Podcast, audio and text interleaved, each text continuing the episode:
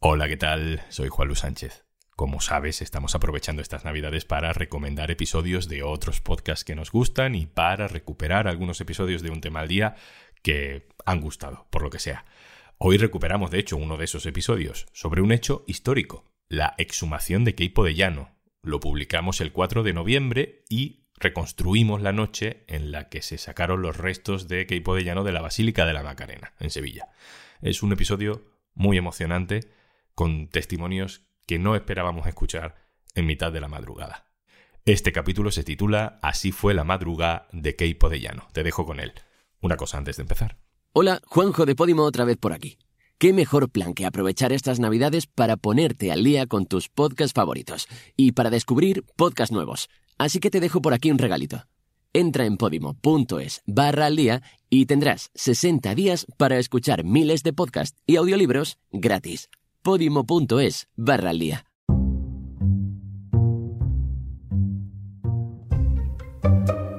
De madrugada, el día de los difuntos, en silencio, sin avisar, pero ha sucedido. La Macarena se quita de encima un estigma fascista protegido durante 70 años. Soy Juan Luis Sánchez, hoy en un tema al día. Así fue la madrugada de Keipo de Llano.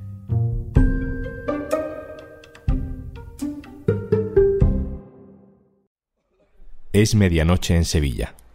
Está terminando un miércoles normal. Por la calle no hay casi nadie, en el arco de la Macarena no queda ningún turista, pero si nos acercamos a la Basílica de la Macarena justo al lado, se oye de fondo, no muy bien porque las puertas están cerradas, un taladro, un martillo neumático. Es el sonido de la ley de memoria histórica haciendo su trabajo.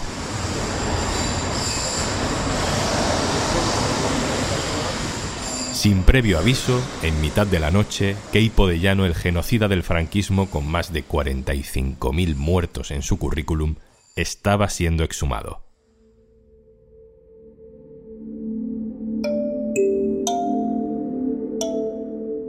En esa puerta de la Basílica de la Macarena estaba Lucrecia Evia, directora del diario.es en Andalucía. Hola Lucre. Hola Juanlu. Ponnos en situación. ¿Qué ambiente había en ese momento? Pues mira, el ambiente que había era el de una ciudad dormida, con muy poquitos coches circulando por la ronda del casco histórico. Piensa que Sevilla, después de un puente muy movido, con bares cerrados después de haber dado el do de pecho todos estos días, y en la Plaza de la Macarena, a esa hora, que era medianoche, pues ocupan los bancos una pareja joven que estaban de conversación, que estoy bastante segura de que no hablaban de Keipo, un sin techo buscando espacio, un señor paseando al perro, pero lo que te digo, una ciudad dormida. No había entonces ninguna ceremonia, ninguna concentración de gente, no había nada. No, la concentración era de periodistas delante de la puerta. En realidad había habido un run run durante todo el día de que podía ser la jornada en la que salieran los restos. De hecho, bueno, la hermandad había adelantado la semana pasada que sería en noviembre.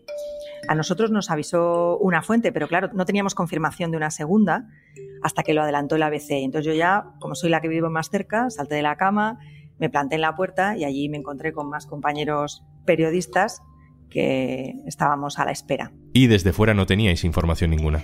Claro, no teníamos ninguna. Bueno, sabíamos que estaba produciéndose la exhumación, escuchábamos el taladro, que era bastante impactante en medio de esta ciudad silenciosa, pero no sabíamos nada de lo que estaba pasando. Lo que sí sabíamos es que fuera había cero de solemnidad no había ceremonia, no había grupos esperando, no había, no había nada. Era la puerta cerrada de la Macarena y el sonido del taladro sacando los restos. Eso era todo. Y mientras esperáis algún movimiento, ¿sabéis quién está dentro? Bueno, sabemos que está la familia, sabemos que está Hermanos de la Macarena, entendemos que de la Junta de, la Hermandad. No estamos seguros en ningún momento de que hubiera presencia de alguien del gobierno, que esta mañana nos han confirmado que no, no hubo ninguna presencia gubernamental o institucional. Hubo un primer movimiento que fue la salida del general Borquez, que salió pues, hacia las 12 menos cuarto, 11 y media. Salió la familia, salió el furgón funerario y se marcharon. A partir de ahí, toda la espera era a la salida de Keipo de Llano. Se abrió solamente la puerta cuando entró el furgón funerario, que allí estábamos comentando que había entrado hasta la cocina, Una vez que entró cerca de la una y veinte de la madrugada, pues a partir de ahí los periodistas nos pusimos nerviosos, ¿no? Mirábamos a la puerta, deambulamos, mirábamos las sombras que se ven por la rendija del portón, se movían pies y no se movían, ¿no? Hasta que ya vemos salir a una treintena de familiares, una parte de ellos se marcha por debajo del arco de la Macarena y otro se esperan. Y a las dos, la puerta de la Macarena se abre, sale el furgón y los familiares comienzan a aplaudir. Una de las mujeres que estaba allí grita ¡Viva Keipo! Y en la otra esquina de la plaza, de repente, una voz rompe por completo el aplauso. Rodríguez, Juan Rodríguez Rodríguez, Pascual Rodríguez Rodríguez, Francisca Rodríguez Rodríguez, honor y gloria a las víctimas del franquismo. Ayer, hoy, siempre, contra la impunidad de los crímenes del franquismo. Hoy, en Sevilla, se salda una deuda histórica con las víctimas del franquismo. Se acaba la impunidad. Honor y gloria a las víctimas de Pico Reja. 1.400 hombres y mujeres asesinados por el franquismo. Responsable, Keipo de. Responsable, Francisco Boorque. Hoy cumplimos una deuda histórica con las víctimas del franquismo. Honor y gloria por esta democracia. Una deuda pendiente porque siguen en cuneta como perros. Sus nombres, la familia los llevan como bandera porque fueron luchadores por las libertades. Hoy Sevilla hace justicia.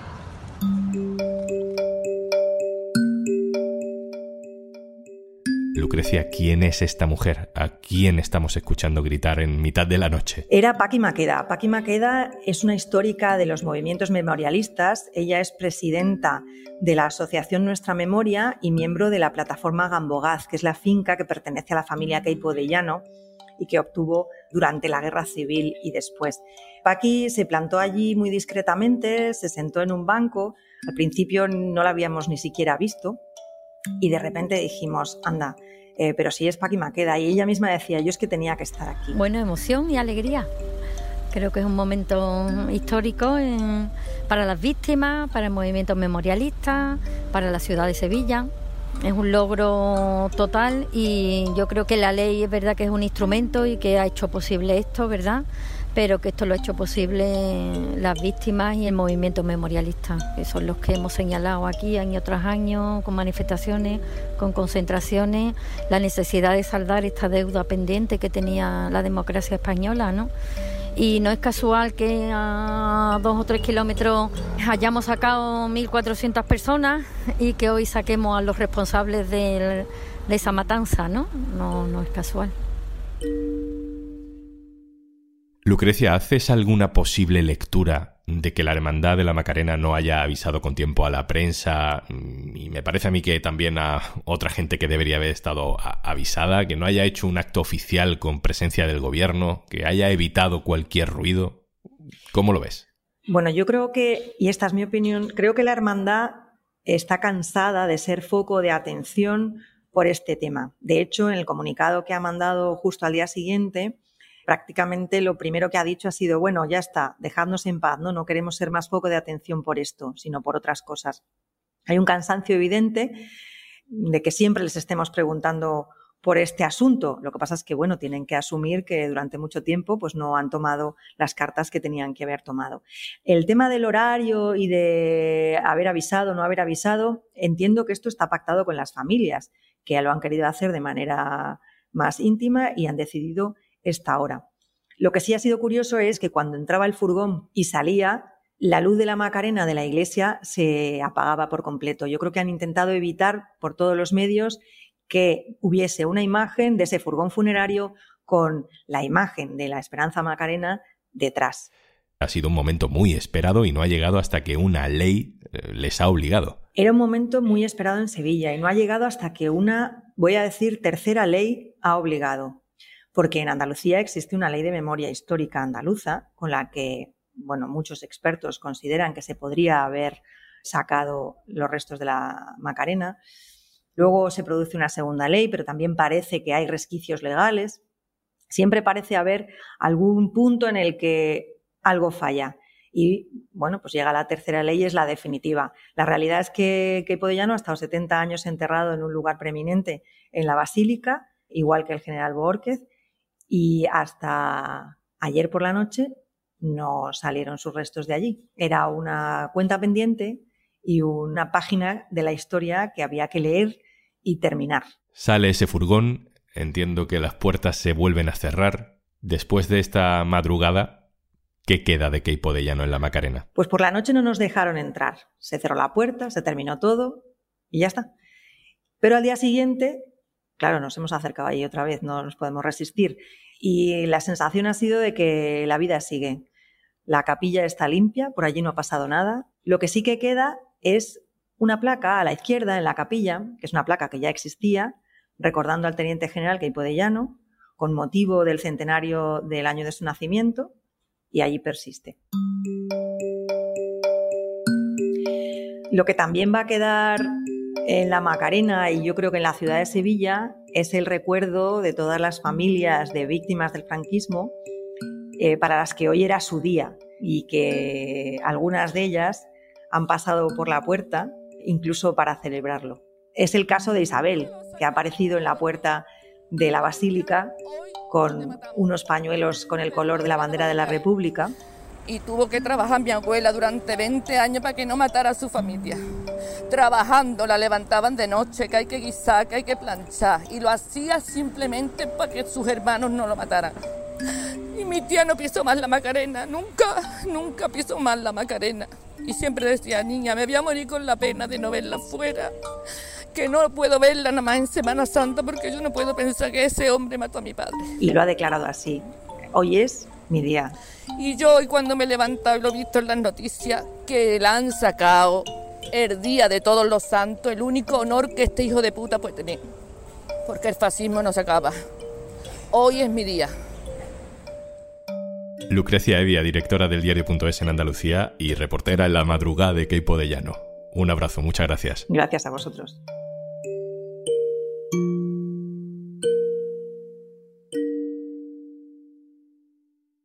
Antes de marcharnos...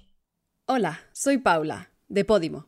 Disculpa que haya usurpado a Juanjo la recomendación semanal, pero es que la afonía de reírse y jalear y el dolor de manos de aplaudir la semana pasada en el live de la vida y tal le duran hasta hoy. Ana Milán y Sebas Gallego estuvieron enormes. El Teatro Fernando de Rojas del Círculo de Bellas Artes estaba petado y todos nos reíamos a una. Hubo un montón de intervenciones especiales y el público pudo participar en directo. ¿Te gustaría verlo en vídeo? Pues no te pierdas la segunda temporada de La Vida y Tal, que comienza esta semana. Ya lo tienes en vídeo en el app y te aconsejamos verlo con una copa de vino y un lucazo rollo Ana Milán, porque es un auténtico lujo verlos en vivo. Te dejo un trocito de lo que fue el evento y verás cómo te animas a verlo. Yo solamente os voy a hacer una pregunta. ¿Está enamorada? No. Que tú no estás tan enamorada. Es que discutimos mucho que, que no estás enamorada. Que te cojas tu caravana y Que te vayas a otro circo. y tú te vayas donde tú te quieras ir. Nunca pensamos decir esa frase, ¿eh? Coge tu caravana y vete a otro circo, me encanta. Y recuerda, tienes 60 días de prueba gratis si te suscribes a Podimo a través del link podimo.es barra al día. Esto es Un Tema al Día, el podcast del diario.es. También te puedes suscribir a nuestra newsletter. Encontrarás el enlace en la descripción de este episodio. Este podcast lo producen Carmen Ibáñez, Marcos García Santonja e Izaskun Pérez. El montaje es de Pedro Nogales. Gracias a Radio Sevilla por cedernos el testimonio de Isabel. Yo soy Juan Luis Sánchez. Mañana, otro tema.